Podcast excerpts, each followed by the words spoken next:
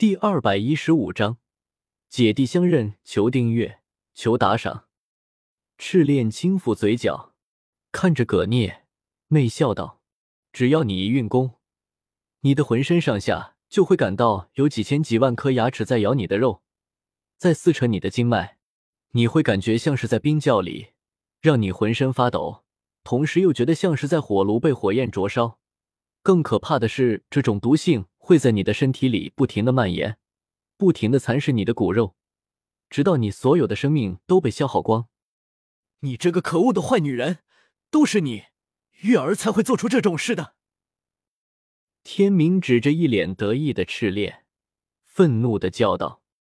端木荣看向葛聂，忽然想起了葛聂可能中毒的原因，在一庄的时候，自己正在为葛聂上药治伤，于是自己让月儿帮忙拿药。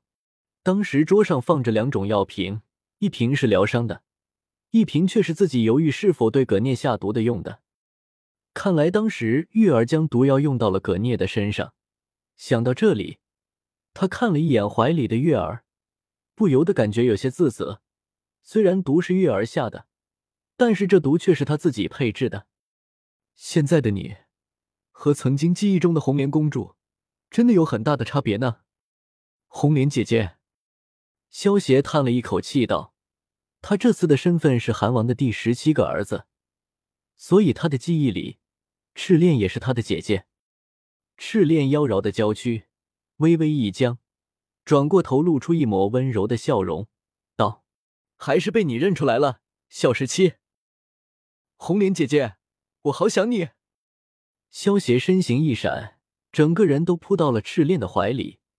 在萧协这次的记忆里。以前的自己一直都像个小孩子一般，缠着这个比自己大七岁的红莲姐姐。赤练微微一愣，随即有些宠溺的拍了拍萧邪的头，温柔的说道：“你还是跟以前一样呢，像个长不大的孩子。三年前韩国被灭，你才十四岁，我一直在担心你。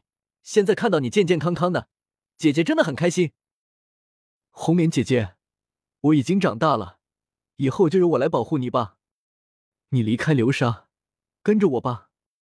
萧邪将埋在赤练胸口的头抬起来，对赤练说道：“赤练是个用毒的行家，而且是个美女，如果能够将她从魏庄身边拐走，也是一件美事。”不行。赤练轻轻弹了一下萧邪的额头，然后双手叉腰，摇了摇手指道：“流沙是由韩非哥哥建立的。”现在哥哥不在了，我得将流沙给维持下去，是吗？你带着流沙，真的是为了韩非哥哥，还是为了能够白毛怪啊？萧邪撇了撇嘴道：“在十七公子的记忆里，对于魏庄可是很痛恨的，毕竟在他心中，魏庄可是抢走红莲公主的人，这也是为什么他选择了隐居，而没有去流沙投靠赤练。”就是因为魏庄也在流沙的原因。嗯，赤练俏脸一板，一把揪住萧邪的耳朵，恢复了他的少女心性，气呼呼的说道：“你竟敢用这种语气和我说话，看来你是忘了姐姐对你的爱了啊！”红莲姐姐在揪，耳朵就快要掉了。萧邪连忙告饶道：“赤练说的爱，其实就是以前每次萧邪不听话。”他都会揪住萧邪的耳朵，好好教育一番。萧邪又不能真的用内力将赤练的手给震伤，所以只能像记忆中一样，赶紧求饶了。这次就放你一马，再有下次绝不轻饶。赤练松开手，给萧邪揉了揉耳朵，然后娇笑道：“萧大哥，叫那个坏女人姐姐。”天明目瞪口呆的看着眼前的一幕。满脸的不可置信，不只是天明，端木荣和葛聂也是一脸震惊。萧邪叫赤练为红莲姐姐，那岂不是赤练就是当年韩国的红莲公主？而赤练叫萧邪为十七弟，那么萧邪岂不是当年韩国的十七公子？慕容凤和慕容皇两姐妹也是满脸诧异的对视了一眼，他们只以为萧邪以前是为富家公子。没想到萧协竟然曾经是位王子，这么说来，现在的秦国对于萧协来说，岂不是有灭国之仇了？难道萧协建立登天楼，也是准备推翻嬴政的统治吗？红莲姐姐，这个给你。萧协取出一个精致的圆形木盒，放到了赤练的手中。这是什么？赤练看着手中的木盒，有些好奇的问道：“这叫化妆镜，你打开看看就知道了。”萧协笑道。赤练打开木盒，只见木盒里面镶嵌着一块琉璃，而在琉璃的照射下，赤练发现从来没有见过如此清晰的自己。跟这个琉璃镜比起来，那些铜镜就算打磨的再光滑，也没有这个百分之一的清晰。在琉璃镜中，脸上的每一个毛孔都能够清晰的照出来。这就是登天楼独有的琉璃镜吗？很不错的礼物，姐姐很喜欢呢。赤练有些惊喜的说道：“红莲姐姐，下次再见了。”小凤、小黄彻。萧协突然出声说道，脚下轻点，向后面暴退而去。什么？赤练有些诧异的看向萧协，这才发现，不知什么时候，悬崖旁班老头已经驾驶着一个巨大的机关鸟，在一旁等着了。慕容凤和慕容皇带着端慕容他们已经登上了机关鸟，而萧协转眼也登上了机关鸟。坏女人，拜拜了。天明一脸得意的站在机关鸟上，对赤练做着鬼脸：“臭小子，竟然摆我一道！”赤练看着飞向远方的机关鸟，跺了跺玉足，不过他却没有真的生气。这次能够和萧协相认，而且两人的感情还能和三年前一样要好，这一点让赤练觉得很高兴。和这个比起来，追杀葛聂能不能成功，根本不算什么。一身月白色长袍，长相俊美的白凤，一脸怪异的看着满脸温柔笑意的赤练。从他加入流沙，就从来没有见过这种模样的赤练。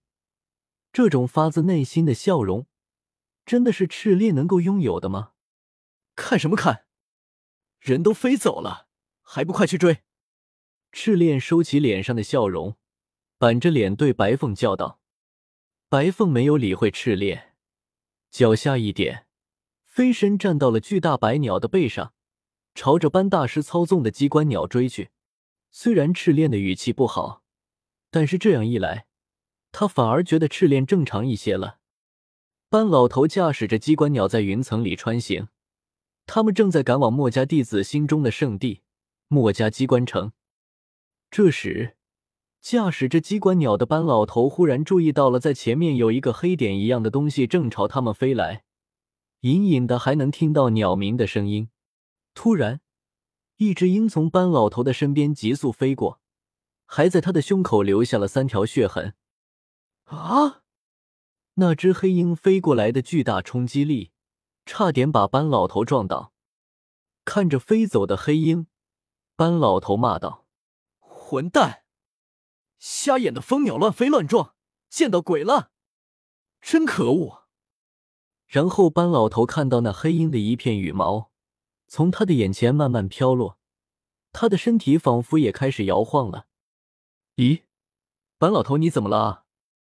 天明看到班老头有点不正常，于是问道。大家闻声也看向班老头，只见他摇晃的更厉害了，最后咚的一声摔倒在地上。端木荣跑过去问道：“班大师，你怎么了？”班大师，你没事吧？”萧协出声问道。“啊，怎么回事？我的手臂动动不了了啊！”班老头断断续续的说道。端木荣这才发现，班老头脸色发黑，双眼无力。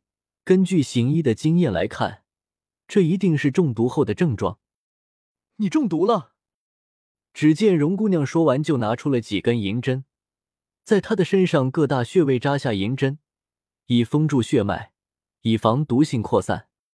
中毒？